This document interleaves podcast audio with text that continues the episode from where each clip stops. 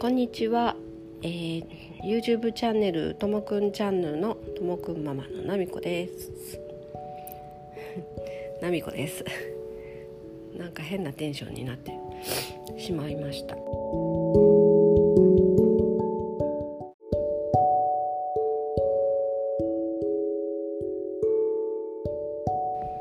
ー、今日はですねえー、9月の何日だ？5日。土曜日。土曜日でございます。土曜日の朝ですね、えー、こちら滋賀はいい天気で晴れております。皆さんいかがお過ごしでしょうか？えー、今朝ですねなんか買わなきゃいけないものってなんか主婦だとこう常に出てくると思うんですけど今シャンプーを切らしててシャンプーを買わなきゃいけない。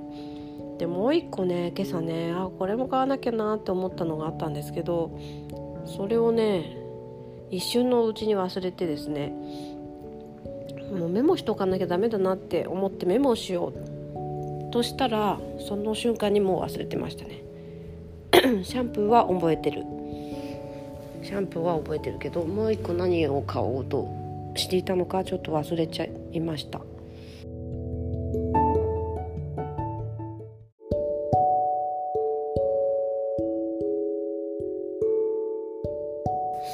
うんこういうことよくありますね。忘れがちですね最近。最近というかまあ今に始まったことじゃないですね。うんまあまあよくあります。もうねそれでその時にまた次の日とかになってああこれだったって気が付くんですけどそしてまた忘れるというね。もういい加減何回繰り返すだみたいな感じなんですけども、えー、それでですね調子今日は、まあ、調子悪い方ですね。調子悪いポイント1がその忘れ物が激しいというかあの思い出せなくて気持ちが悪いっていうこととちょっと頭痛がします。今ね頭痛薬をちょっと飲みました。たまにね頭痛くなったりしますね。もう頭痛がするとなんかもうその日なんかいろいろんなことに差し支えますよね。うん。なのでもうそれをこう感じながら行きたくないので、え先ほど薬を飲みました。薬ほとんどね最あの普段は飲まないのですごいよく効きます、えー、今日はですね昨日か昨日のねあの YouTube で動画投稿させてもらって、うん、昨日はですねあのまあ相変わらずの日常の様子なんですけど中でねあの歯歯磨き歯磨きをねの様子をちょっとまあ、加工動画にもありましたけど、まあ、歯磨きの要素ね、うん、毎日ともくん、まあ、19歳ですけど、まあ、毎日毎日ですね。必ず夜寝る前は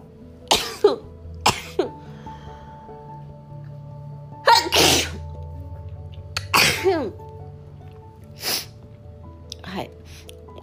え必ず夜寝る前はああやってですね。あのまあ3分から5分ぐらいですかね。あの歯磨きをするんですけども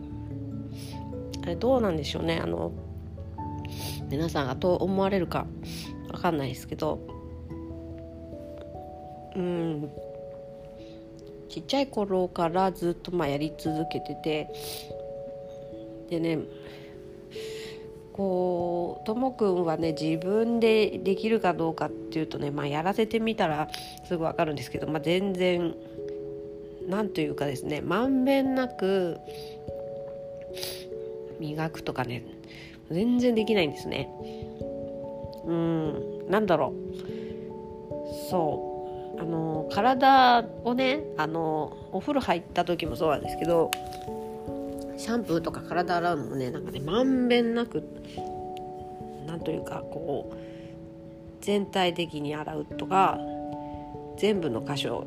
をねこうちゃんとくまなくこう順番に洗うとかねそれがねまあできない。できないね。まあ歯磨きも同様にこう全部のそのうん箇所。健常者であってもね多分盲点みたいなのがあってそれでまあ虫歯になっちゃったりねすると思うんですけどまあともくんのねその局所的な洗い方っていうか磨き方っつうかっていうのはね本当にめっちゃ局所的でですね。うん。歯磨きもまあ本当自分が気になるところだけここをやっときゃいいだろうっていうなんかねそそのポイントだけをこちょこちょこってやってったらもうそれぐらいしかできないっていう感じでねもう明らかにね自分だけでやらせてはうんもうすごい虫歯になるだろうなっていう感じなんで毎日ね仕上げ磨きをするわけなんですけど仕上げ磨きもですね歯をずっとこう大きく開けるっていうことが難しいですね。なんでこうこっちこっちがこうね一生懸命歯ブラシを突っ込んで時にはねちょっと指も入れてねこう歯を歯っていうか口を開けさせて、うん、磨いております。ちっちゃい頃うんはですね歯医者さんに連れて行ったんですねこれはねあの療育機関に行ってた時に歯医者さんもその療育機関にこう検診に来てくださるんですけど今思うとねあんまりその歯医者さんの方針っていうのは私はあんまり良くないなかったんだなっていうふうにね、まあ、今だからわかる。というのはですね結構なんだろう苦行をみんなの家族家族交えてみんなでこう乗り越えさせようとするようなところがありまして苦行っつうのは、まあ、あの歯をねあの治療するっていうことなんですけどなんだろう。歯医者まあ歯医者さんにもよるのかなと思うんですけど無理無理強いしないでねあのやってくれる歯医者さんもいると思うんですけどなんかうちがこうちっちゃい頃に出会った歯医者さんはですね結構うんどうにかしてまあね虫歯の治療だからね今やんないと困るっていう感じでもあるんだけどまあ後々のことをあんまりこうどうなるかっていうのが、うんまあ、その子によっても違うかもしれないんですけどうちの場合はですねもうねその時のねこう怖い体験っていうのがずっと引きずることになっちゃったのであのねああいうこうでともくんなんかまあ口を開けていられないとかねその体座っていられないとかいろいろあってもう大人が何人かでみんなでその親もね交えてね体を押さえつけて頭を押さえつけてみんなでね、うん、やられてる本人にしたらもうねなんかね怖いしかないと思うんですよね。拷問みたいな感じですよね多分ね。で口開けさせられてなんかキーキーね変な機械口の中に突っ込まれるわけじゃないですか。ね怖いの何者でもないですよね。精神的なねあれでちょっとね声を今だからわかるんですけどあんなことねそれをねあの親も交えてやらなきゃいけないっていうねうん、親としても本当に心苦しかったですしだってねともくんねもう怖くて怖くてもう声をこうわーってねギャーって体中に力が入ってギャーっていうわけなんですけどそれでねこう顔にですね内出血するんですよ。そのなんなんだろう自分のわーっていうねこう力が入ったありますか？自分のその力恐怖の声をね出したために自分の顔に内出血。点点点点ってね内出血するんですよ。そこまでのとの力みと恐怖とその叫びっていうかそんな感じのそこまでのね恐怖体験ですよね。拷問の以外にも何者でもないっていうね、うん、それをこうなんかしなきゃいけないことっていうことで親も参加させられてね。親としても精神的苦痛の何者でもない、うん、はっきり言ってすごいトラウマ。お互いトラウマですよね。でもそ当時はねなんかそうしなきゃいけない。もうねそのやっぱり療育機関のその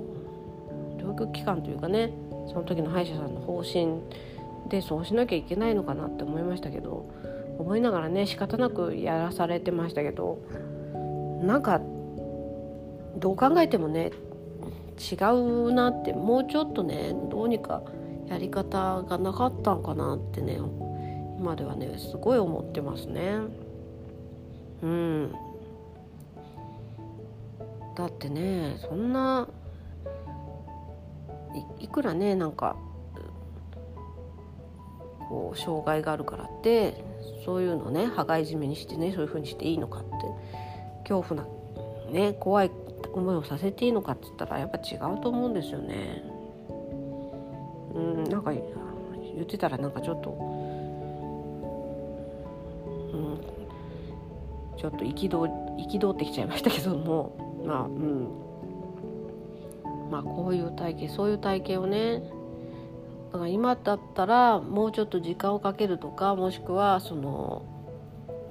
麻酔でねまあ、麻酔もまた難しいのかもしれないですけどもう少しぐらいの当然乳歯じゃないですか。乳歯ね多少虫歯でこうあれしても生え変わるだし生え変わるし、うん、別にねそこまでの思いをさせてトラウマになってねで後々結局歯医者に通えなくなって通えないわけじゃないですけど歯医者の治療を受けるのが今ねすっごい難しいですよ。うん。行ってもねやっぱりね座って歯磨きだけしかできないんですね。うん、やっぱりねそういうことになっちゃってるんですよね。でも小さい頃にそんな怖怖い思いをしなければですねもっとできたかもしれないもしかしてね。そうだからねこれはね本当にねあかん体験でしたね今思うと。うん、もしねそういう これを聞いて、まあ、まだちっちゃいお子さんがねちっちゃくてね歯医者なんか虫歯の治療させなきゃいけないんだけどっていう場合もしうちみたいな感じであればもしかしてその無理やりしない方がいいのかもしれないのでよく考えてね見て様子を見ながらね無理のないようにやってほしいなというふうに本当思います。うん、でね、まあ、なるべくそういうそういったねこう虫歯になりなってほしくないなっていう思いもあるのでずっと毎日ね、歯磨きパパかお姉ちゃんか私が今やってますね。うん。そうですね。まあできる限りねこう健康な歯を保ってあげたいなというふうに思っております。えー、それでは今日はですねちょっとちょっと怒りエピソードみたいになっちゃいましたけど。うん、そういう感じでもし何か、ね、参考に自閉症のね自閉症じゃなくてもまあ障害の方とかいろいろ参考にしていただけたら嬉しいですね。それでは今日も素敵な一日をお過ごしください。ともくんママでした。バイバイ。